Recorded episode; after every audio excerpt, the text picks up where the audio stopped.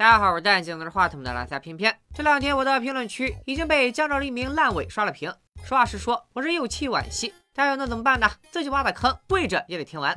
上回书说到，于红认为小南就是杀害苏瑞的凶手，证据就是他在案发当晚的嘉陵宾馆捡到的那枚小南的胸针。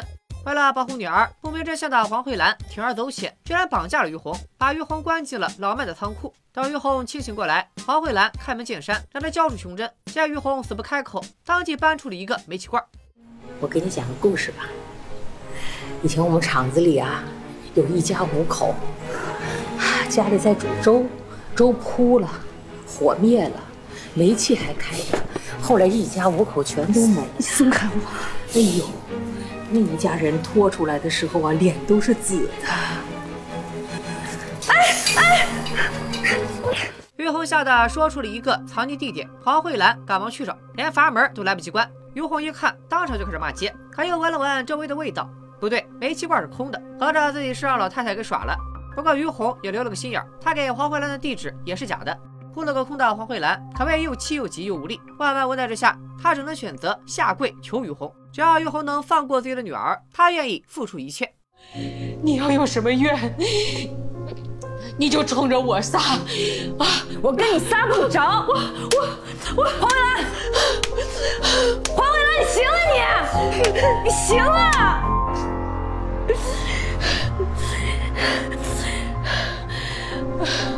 黄伟兰，这个世界上。怎么会有你这样的妈呢？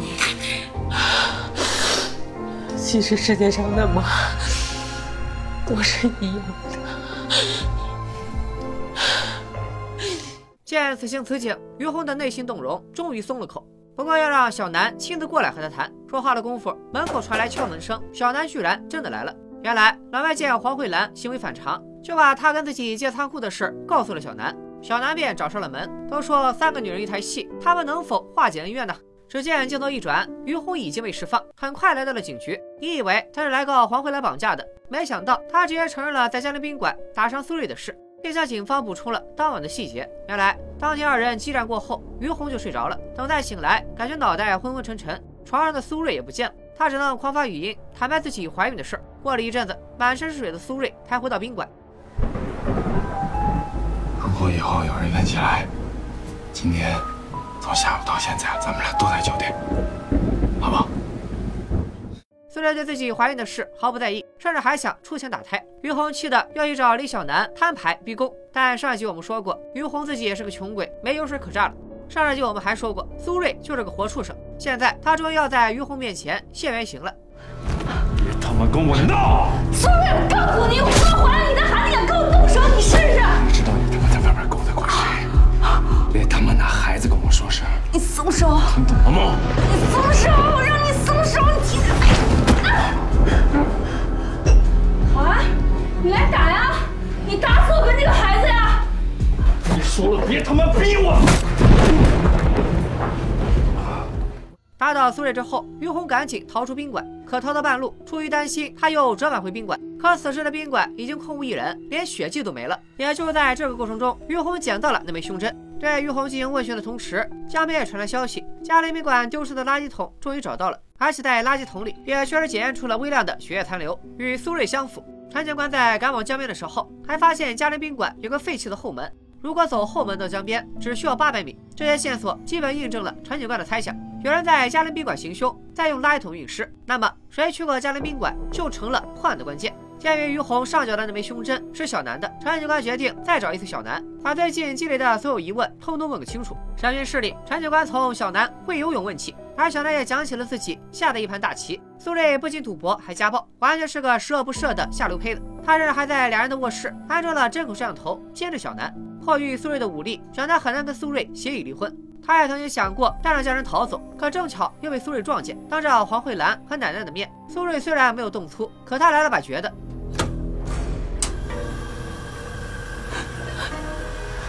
苏人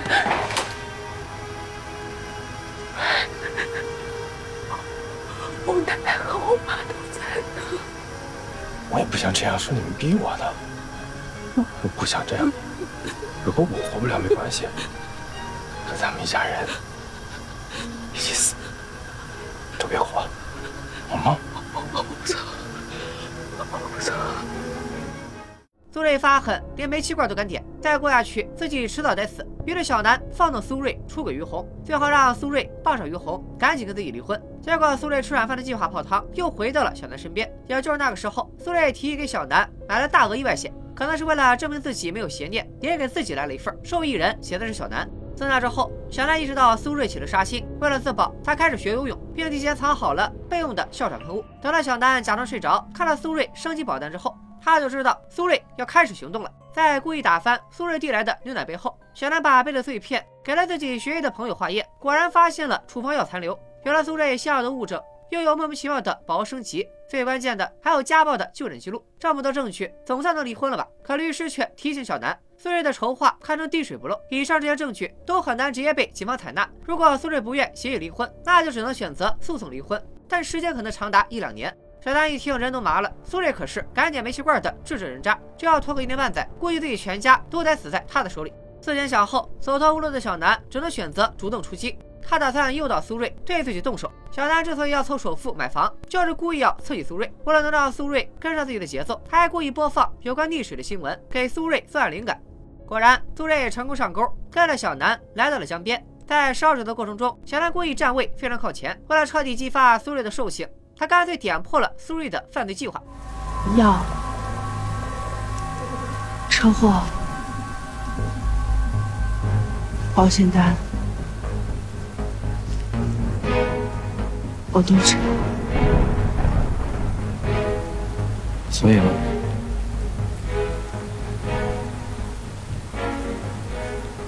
所以呢？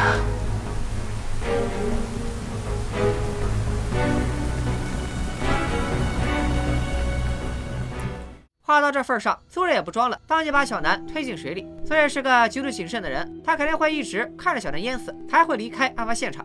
所以小南一早用苏瑞的手机把虎哥约到江边，为的就是让虎哥缠住苏瑞，给自己逃命，赢得时间。当然，以上讲到的一切。都已经被小南提前对准江边的行车记录仪，一点不落的记录下来。凭借游泳技巧和顽强的生命力，小南是有多远游多远，确保不会被苏瑞发现，这才逃回了岸上。他的手机也就是那时候掉在了江滩，再来和烧纸的地点有一段距离。按照小南的计划，只要把行车记录仪交给警方，苏瑞蓄谋杀就有了铁证。然而等小南回到车上，却发现行车记录仪不见了。到底是谁偷走了记录仪？又是谁把那段视频寄给了陈警官？小南也不知道。审讯完小南之后，黄慧兰因为绑架于红，也被陈警官带回警局。他很爽快地交代了绑架于红的全过程，并表示，即便陈警官不上门，等他安顿好奶奶，也会来自首。接着，黄慧兰坦白了他那天晚上的实验线。原来，因为当晚下大雨，小南迟迟未归，他便借了老外的车去江边接女儿。第二天，女婿死了，女儿又闪烁其词。自然让他心生怀疑。不过现在他可以万分确定，苏瑞并不是小南所杀。原来在黄慧兰给于红松绑以后，三个人在老麦的面馆开诚布公的来了个拉面会议。你说你这么大人了，怎么那么不让人省心啊？啊，你知不知道外面所有警察都在找他呢？你说你干嘛呢？这是？哎哎哎哎，你注意点你的态度啊！他这样为了谁啊？白眼。之后，三个人把自己心里的秘密通通向对方做了汇报。前面我们说过，于红对苏瑞已经毫无价值，可两人为什么还要在案发时间开房？结合小南提供的线索看，跟于红偷情也是苏瑞计划的一部分。苏瑞是故意约于红去江边的嘉陵宾馆开房，给于红下了安眠药。于红睡着之后，苏瑞便悄悄离开。跟小南一起到江边烧纸，按苏瑞的原计划，等他杀死小南之后，再折返回于红的床上，等于红醒来，这就是最完美的不在场证明。这么看来，宾馆坏掉的监控理论上有可能是苏瑞动的手脚。但是小南找来虎哥，虎哥又揍了苏瑞，还把他踹进江里，耽搁了一段时间。等苏瑞回到宾馆时，于红已经醒了，这才有了后面二人吵架动手的事。可在聊到胸针的时候，小南却有点懵，因为在他姐姐去世以后，这枚胸针他就再也没有戴过，一直放在盒子里。可黄慧兰翻过盒子，里面是空的。总而言之，虽然胸针这个疑点暂时没能解开，但三个女人的误会总算是解除了。得知小南日日夜夜都要提防枕边人的暗杀，于红对他的恨意也消减了大半。此时，小南说出了全剧最有道理的一句台词：“这个事情之所以会变得那么复杂，就是因为我们每个人都有太多的秘密。”现在最好的办法，就是把所有的秘密都告诉警察。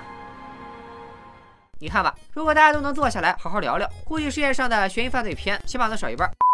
于红接受问询的时候才得知，其实在他消失不见的这段时间，他的母亲非常担心，并且报了警。于红给母亲打电话，谎称是和同学旅游，手机丢了，让他不要再担心。于红不知道的是，其实母亲刚才已经接到了警方的电话，知道女儿牵扯进了一起谋杀案，但为了不让女儿担心自己，他故意没有点破。此时通过镜头，我们可以发现母亲的房间里贴了不少女儿的照片。看来就像黄慧兰所说，这个世界上的母亲都是一样的。黄慧兰因涉嫌绑架被警方收监，等着批捕定罪。虽然她有自首情节，而且和于红达成了初步和解，但绑架毕竟是绑架，是违反刑法的，最轻也得是五年以上十年以下。不过陈警官承诺会给黄慧兰申请从轻判决。而在随后陈警官的走访中，黄慧兰的口供也得到了邻居的证实。不过邻居提到，小南母女大概在当晚十点五十到家，距离苏瑞被杀已经过去了四十分钟，小南完全有时间作案。虽然我们已经基本确定小南肯定不是凶手，但为了水时长，不是是为了推动剧情，陈警官决定再度传唤小南。小南在看了于红捡到的胸针以后，突然话锋一转：“你知道我姐是怎么去世的？据我所知，是因为一场车祸。但其实我认为，我姐的死可能另有隐情。”就像小南在面馆说的，他是真的打算把所有秘密都告诉警方。原来那枚胸针并非只有一只。当年小南和姐姐一起买了胸针，但是小南的胸针被自己不小心弄断了别针，于是他自己找人焊了回去。这件事只有他一个人知道。但于红给的这枚胸针上面却并没有维修留下的痕迹。那么胸针的原主人很可能就是已经去世的木南。我姐姐死了之后，她所有的遗物都移交给了梁鹤宇。他偶尔也会戴这枚胸针，说是。思念亡妻。除了凶人之外，小南也交代了姐夫那段醉驾视频的事，暗示警方姐夫身上背着人命。仅凭小南的一面之词，虽然不能确认凶手就是姐夫，但至少能确定姐夫当晚很可能到过案发现场。那这会儿姐夫在干嘛呢？他来接受王成的专访。此前王成曾数次找过梁鹤宇，可梁鹤宇的反侦查意识极强，王成几乎没找到什么像样的线索。如今王成的调查陷入停滞，小南母女又在警局扎了根。为了快速推进调查进度，王成打算富贵险中求，又一次在木鱼集团约见梁鹤宇。这次王成多了几分小心，带上了朋友，特意嘱咐，如果自己半小时都没下楼，朋友可以直接报警。王成开门见山，一只 U 盘拍桌上，质问起了李木南之死。并且质问梁鹤宇丝毫不慌，反而细数起了王成的家事，居然连王成妹妹的信息都了如指掌，话里话外都透出一丝威胁的口吻。王成先是一愣，随后强装镇定：“也就是您不记得了是吗？”要不要我帮您把里边的视频发到网上，让全浔阳市的人帮您一起回忆一下？发吧。这里的视频我早看过了，而且你觉得，以我的能力，你的这个视频在网上能存在多久？编剧大概是不了解现在的互联网，梁鹤宇顶多也就是一个市的地头蛇。能量再大，也不可能影响全国所有的社交媒体平台。这要真发了去了，他指定完蛋。王哲还提到了前几天拍下那段视频的女车主已经失踪了，他怀疑女车主和苏瑞一样，都遭了梁鹤宇的毒手，并表示自己已经掌握了证据。王成让梁鹤宇主动自首，他要是不体面，自己就帮他体面。看到这里，可能很多人不理解王成的意图，抱着生命危险深入虎穴，结果一点有用的信息都没套出来。其实王成是想用视频和编出来的证据挑衅姐夫，只要姐夫相信他真的有证据，肯定会派手下来毁灭证据。他已经在家里装了一屋子摄像头。这就打算要直沽钓鱼。如王成所料，姐夫果然派出了自己的手下，而这个手下正是曾经进过王成家的飞贼口罩哥。正所谓一回生二回熟，口罩哥拎着桶汽油，三两下就进了王成的家。只是口罩哥不知道，此时的地下车库里，王成朋友已经发现他了。这会儿王成倒不着急，他要先看看口罩哥想干嘛，然后再报警解决。哎哎哎，这是李小楠吗？他这么快就被放出来？报警！报啊！哦哦。这里我们先补充一点前面没讲的细节：王成之所以敢玩这么大，就是因为小南母女进了局子。小南现在在全城最安全的地方，他才敢放开手脚大干一场。可没想到警方的问询竟然结束的这么早。好在口罩哥这次的目标并不是小南，所以暂且藏了起来。王成看到小南平安无事，赶紧催着小南搬走。不明就里的小南极其疑惑，可歹徒就在家里，王成也不敢到处实情。你的意思是说，你接近我，甚至租这个房子给我，都真的只是为了那篇文章，是吗？对，眼下形势危急，王成也只能啊，对对对。小南带着满脸的失望，提上行李搬出了王家。口罩哥见吴冠仁等离场，也终于现出真身。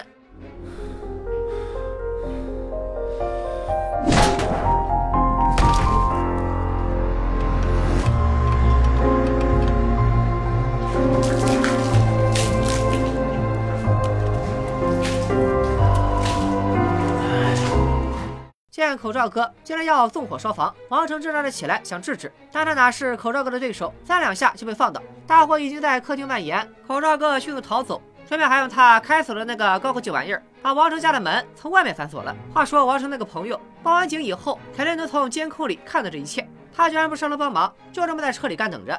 面对熊熊燃烧的大火，王成能否逃过一劫呢？咱们先按下，啊，算了，不按了。得亏朋友提前报了警，幺二零、幺二零、幺幺九都及时赶到。王成只是受了点轻伤，这次他跟警方也终于不再隐瞒，指认口罩哥的幕后主使就是梁鹤宇，并且拿出了家里的监控视频作证。王成还跟陈警官提起了李木南的车祸视频，他之前对小南说身边是有人匿名寄给他的，其实是在说谎。那段视频其实是他从小南电脑里找到的，没错，就是朋友在小南的电脑里找到的那个隐藏文件。陈警官火速赶往小南家。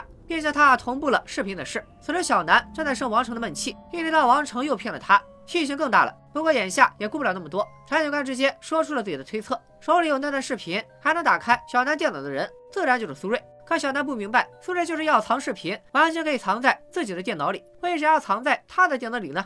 接着陈警官又提醒小南，然后与丧心病狂道，敢派人把王成家给点了，让小南自己也小心一点。小南一听慌了神，马上就往王成家的遗址赶。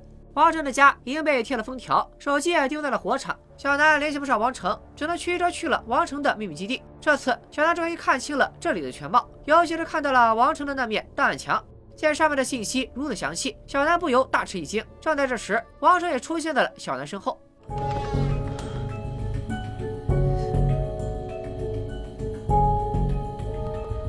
这些到底是什么？你到底要写什么？强然这些素材够吗？我没有相信你。那你到底要干什么？苏瑞，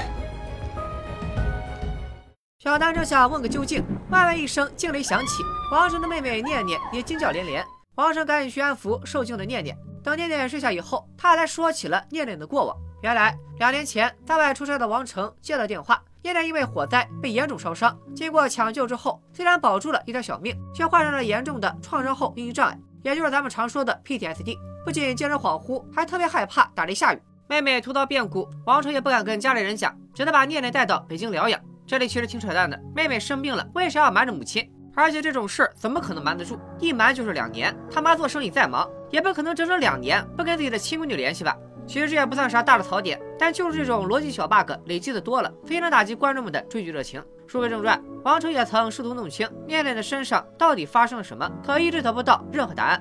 直到有一天，念念的手机接到一通老家交警的电话，王成才知道念念曾经买过一辆车，在念念的车里，王成发现了一本画册。透过里面的内容，王成隐约猜到念念应该交过一个男朋友。但随着越往后翻越潦草的作品，他意识到，或许在这个过程中，念念遭遇了什么不幸。想探寻这一切的关键，就是找到那个男人。可这位老兄非常隐蔽，念念的手机、电脑、社交账号都找不到丝毫关于他的踪迹。直到王成无意中发现，念念曾经买过两张夜协的门票。王成在全网搜索那场演出的内容，终于在一位路人的自拍里，王成找到了念念，旁边还站着苏瑞。相信大家早就猜到了，念念的男朋友就是苏瑞。想想也是，虽说江浙黎明全员恶人，但只有苏瑞这种渣到童叟无欺、保质保量。做事儿人也够闲，大缺大德的王八蛋，还能干出如此丧心病狂的烂事儿。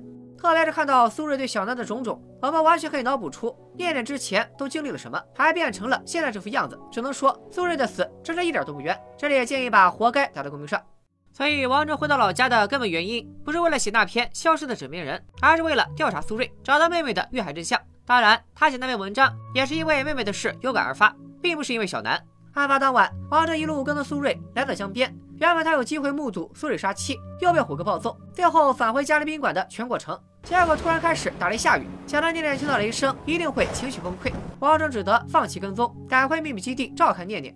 等他再回到江边时，所有人都已经消失不见。也就是说，王成错过了案发的全过程。总之，王成虽然不知道苏瑞到底对念念做了什么，但他发誓要让苏瑞付出代价。然后苏瑞就死了。所以你又回嘉陵宾馆了吗？我为什么要回嘉陵宾馆？你不会觉得是我杀了苏瑞吧？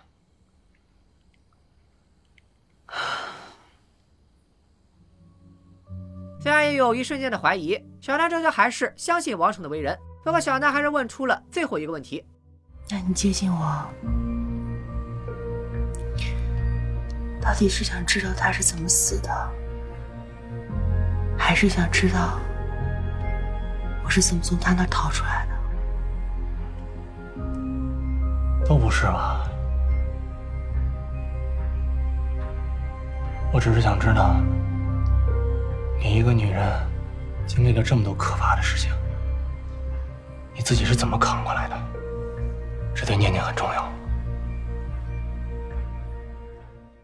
解开了心结，小娜和王成继续商量对付姐夫的对策。在王成看来，姐夫最大的软肋就是自负，只要能出让姐夫自己营造的假象，一切都会水到渠成。至于王成打算怎么做呢？咱们日常按下不表。王成家的火灾让陈警官开始注意梁鹤宇的动向。阿祥突然来报，给苏瑞视频的那位女车主突然失踪。现在所有矛头全部指向了梁鹤宇，但由于警方手上的证据全是旁证，且都是几位嫌疑人提供的，没有决定性的铁证，还能把他绳之以法。所以陈警官决定先从梁鹤宇手下的口罩哥入手。此时梁鹤宇已经安排口罩哥跑路，但如今是互联网大数据时代，陈警官一方面封锁出城通道，一方面根据口罩哥的网购信息确认其居住地址，最终顺利将口罩哥抓获。面对警方的审讯，口罩哥却好像非常淡定。我就偷了个电脑，被那老太太堵屋里了，我就动手了。我认。那纵火的事呢？上次偷东西的时候被他看见了，我想报复他呀。警察同志，该说的我都全说了，该坐牢我也认。你还有什么想问的呀？口罩哥一口认下了包括偷盗、故意伤害、放火等所有罪名。陈警官很清楚，口罩哥只是个替死鬼，但扫出去的侦查员一直没能拿到关键证据，还是没法对幕后主使梁鹤宇下手。于是，陈警官使出了警匪片的经典套路：想想你的家人。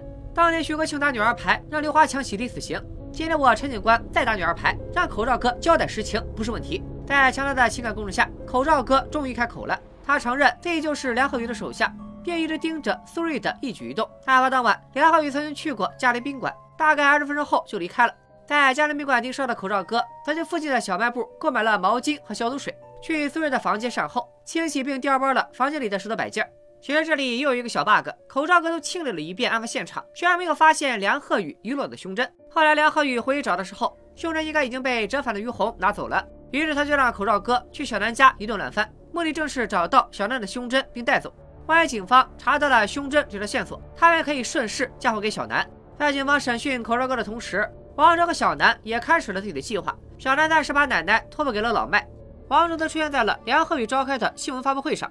讽刺的是，发布会的主题还是关爱女性。这里又有一个不太合理的地方：梁鹤宇作为知名企业家和当地地头蛇，新闻发布会上的媒体记者肯定都是发请柬邀请来的。王成手里攥着他的命门，前几天他要杀了王成，今天居然还敢让王成出现在发布会现场，多少有点不符合常理。在记者提问环节，王成果然也不负众望。提起了梁鹤宇酒驾和木南之死，那场车祸的事故现场是您伪造的吧？为什么？您为什么没有第一时间报警？您妻子的死是不是因为您没有第一时间报警求救而导致的？啊！王成突然爆出的超级大瓜，一瞬间引爆了全场的记者。发布会结束以后，两人相继去了同一个地方，那就是王城位于郊区的秘密基地。然而，王城可能是因为先去接上了小南，所以比梁鹤宇晚到了。此时，念念已经被梁鹤宇绑架。临走的时候，梁鹤宇还留了一桌子刺身，大概是想暗示二人都是自己案板上的鱼肉，只能任他宰割。不重要，关键信息都在录音笔里。梁鹤宇默认了自己就是幕后 boss，还说小南想知道姐姐死亡的真相，王成想救回妹妹，就来找他。他在一个很适合纪念李木南的地方。看到这里，我还以为是江边，毕竟整个故事的起点就是那里，给人一种宿命循环、报应不爽之感。再不济也得是姐姐的墓地吧。并且前面还闪回了姐夫在做坏事之前去了姐姐的墓地，没想到小南却说，所谓的最适合纪念木南的地方，是一座叫木鱼大厦的尚未完工的大楼。据说这栋大楼本来是姐夫打算送给姐姐的礼物，都给大家局了。突然又冒出了这么一个重要地点。想到答案之后，二人赶紧驱车前往，并把地址投奔给了陈警官。按理说，这种大楼都在市区，王城的秘密基地在郊区，那警察应该比王城他们先到。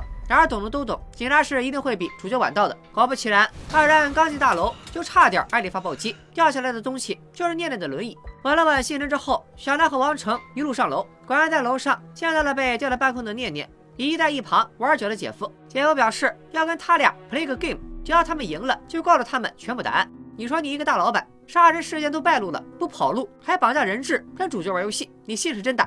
那游戏的内容是什么呢？在他们的眼前有一堆木板。王成和小南只要通过木板桥走到对面就算赢，但是这个木板的质量比较堪忧，只能承载一个人的体重。哎，你是咋知道的？难道你是提前拿什么东西做过重重实验吗？不过既然人家有人质在手，两个人也只能乖乖上桥。果然没走两步，独木桥就有要断的预兆。现在情况就有点尬住了。要么你站在上面，要么他活下来，二选一，你会怎么选？这就是我那天晚上遇到的问题。这游戏还没玩完呢，姐夫却突然开始自报名郎，聊起了车祸那晚发生的事。其实也都是之前从视频里就能猜到的内容。简单概括就是，被驾驶人死亡，哪怕车上的是你亲媳妇儿，也是要承担刑事责任的。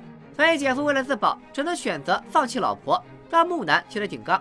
其实姐夫把木南搬到驾驶室的时候，他还有一口气，但因为姐夫出于自私的一通折腾，才让木南因大出血而死。眼看姐夫越说越上头，掏出刀子准备割断念念的绳子，小兰终于想起了自己还有嘴炮技能。如果是三选一呢？你说什么？我姐当时怀孕了，我姐当时怀孕了。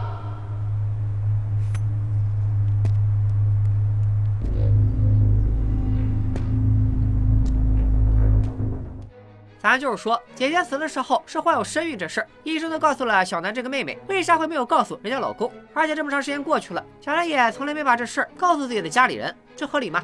反正姐夫是真的不知道老婆怀孕的事，他没想到自己不仅害死了老婆，还害死了自己的孩子，立马就麻爪了。王成趁机三步并作两步跑，跟姐夫扭打在了一起。撂倒姐夫之后，王成估计是太过于担心木板的质量问题，放着姐夫不补刀，任凭妹妹被吊着，不管不顾的去救困在桥上的小南。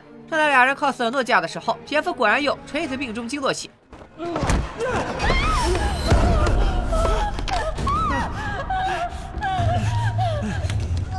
这一段我看原剧的时候，一大片弹幕全都在吐槽离谱。怎么说呢？一个女孩子能一把拽住一个成年男性，我勉强可以理解为小兰天天干重体力活，力气大，加上王成身材管理好。但是呢，那个号称只能承载一个人的独木桥，现在居然让两个成年人在上面荡秋千。这就多少有点不给我牛的叔叔面子了。早知道木板这么结实，小南直接走过来不就完了？前面只说过他怕水，也没说他恐高啊。总而言之，接下来的内容就变成了王成高唱有一种爱叫做放手，而小南拽着王成死活就是不放手。眼看木板就要断了，王成的命运究竟如何呢？咱们暂且按按个屁啊！这种纯粹为了虐而虐的戏份有啥好按的？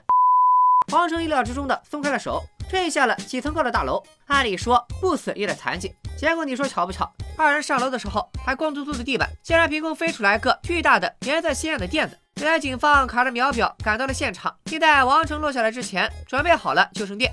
那刚才那一段生离死别就更尴尬了，这么大个垫子在下面，你俩顶多看不见吗？而且姐夫果然没有做过承重实验，这木板一直到警方赶到抓走了姐夫都还没有断。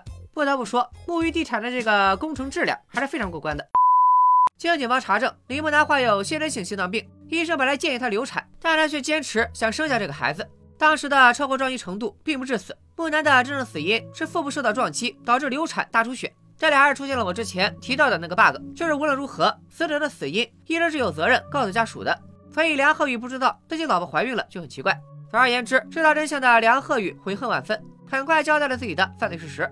苏瑞从女车主手里拿到车祸视频以后，向姐夫讹诈七十万现金。姐夫当然不会坐视不管，于是派人把苏瑞打了个半死。这里也做一个刊物。第一期视频，苏瑞回忆挨打的片段，我当然说是虎哥打的，其实真正派出打手的人是姐夫。在案发当晚，苏瑞又以视频作为要挟，把姐夫约到了江边。按照苏瑞的计划，他先把车祸视频偷偷藏进小南的电脑，再把姐夫约到江边，然后结合于红开房的机会，给自己做好不在场证明。如此这般，只要苏瑞能杀了小南，等警方查到小南电脑里的视频，自然而然就会认为是姐夫为了夺走视频才会杀小南灭口，这样自己就可以坐收渔翁之利，既可以敲诈到姐夫的钱，又能拿到小南的保险赔偿金。结果姐夫当天确实到了，但因为小南约了虎哥到场，让苏瑞误了和姐夫的约期。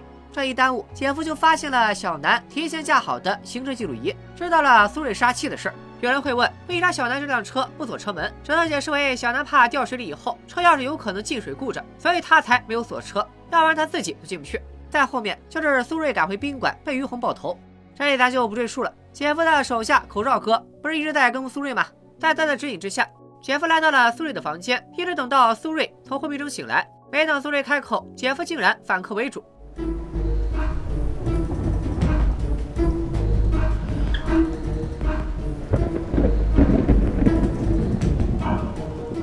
咱们聊聊吧。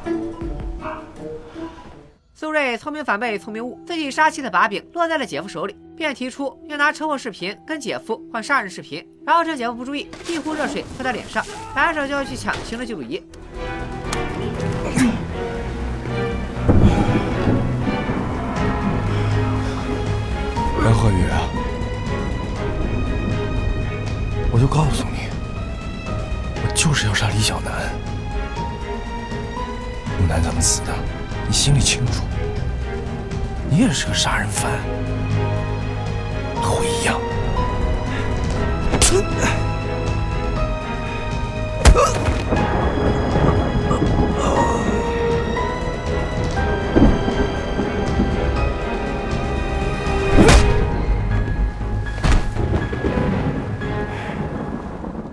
杀死苏瑞以后，把口罩哥叫来善后。自己亲自把苏瑞的尸体沉入江中。至于那个提供视频的女车主，则在一天前被姐夫亲手杀死，并埋在了沐浴大厦的院子里。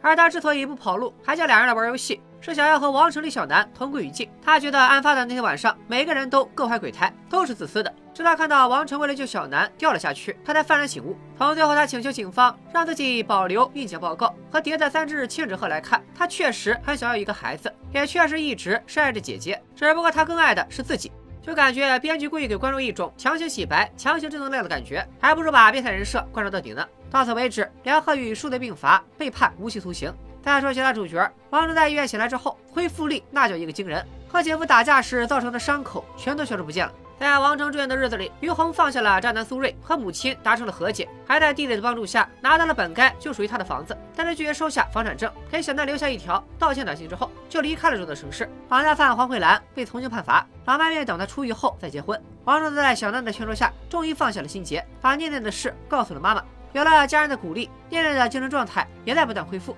为了让更多受伤害的女性从阴影中走出来，小南鼓励王成完成那篇消失的枕边人。便以受害者的身份接受了王成的采访。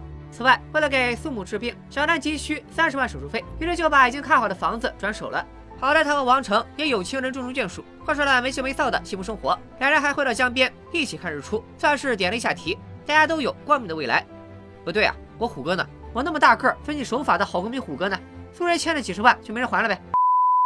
到此，江照黎明的全部内容，咱们就算是彻底讲完了。先说优点吧。如果剔除所有的鸡零狗碎，这部剧前半部分的案情排布还不错，采用了最近非常时兴的剧本杀模式，前期节奏紧凑，连续反转，全员恶人。此外，作为一个悬疑向大女主剧，各种关于女性社会议题的编排，不管是家暴、婆媳矛盾、婚内出轨、重男轻女，以及作为引子的杀妻骗保，每一段的表演都能让我血压飙升。我个人认为还是很成功的。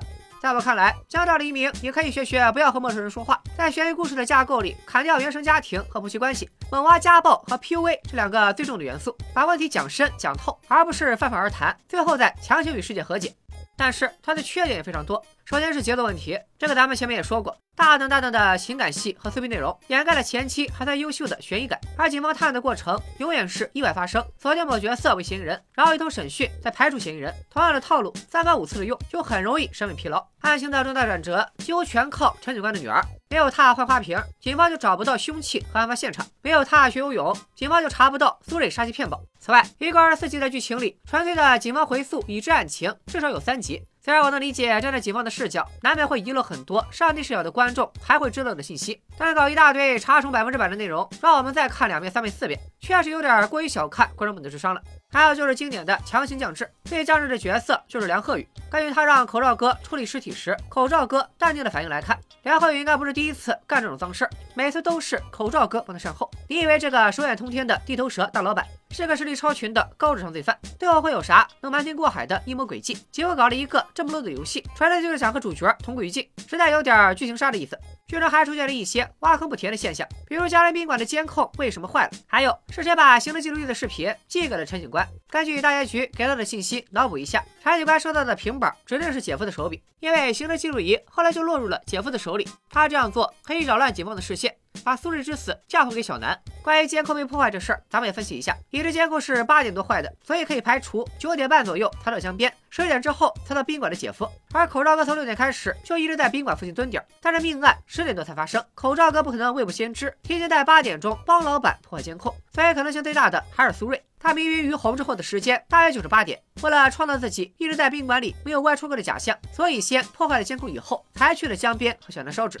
虽然这些都可以通过推理分析出来，但是都大结局了。其实是需要剧中给出一个明确答案的。最后就是被诟病最大的分级，《江照黎明》是十二集硬拉成了二十四集，而且一周只更新四集，加上后期节奏太过拖沓，爱情推进非常缓慢，每周更新的有效信息量完全不足以调动起观众的追剧热情，导致有大量观众中途弃剧。哎，很少就着一个剧聊这么多缺点，只能说是爱之深责之切吧。毕竟刚入坑那会儿，我真的认为这部剧非常出色，甚至有望成为女性悬剧的样板。眼见它高开低走，某班从七点八跌到了六点三，真的是觉得非常可惜。希望各路片方都可以引以为借吧。江照黎明就说这么多，还是老规矩，大家有什么想看的坑，可以打在弹幕和评论区。感谢大家的点赞、转发、收藏，咱们下个视频不见不散，拜了个拜。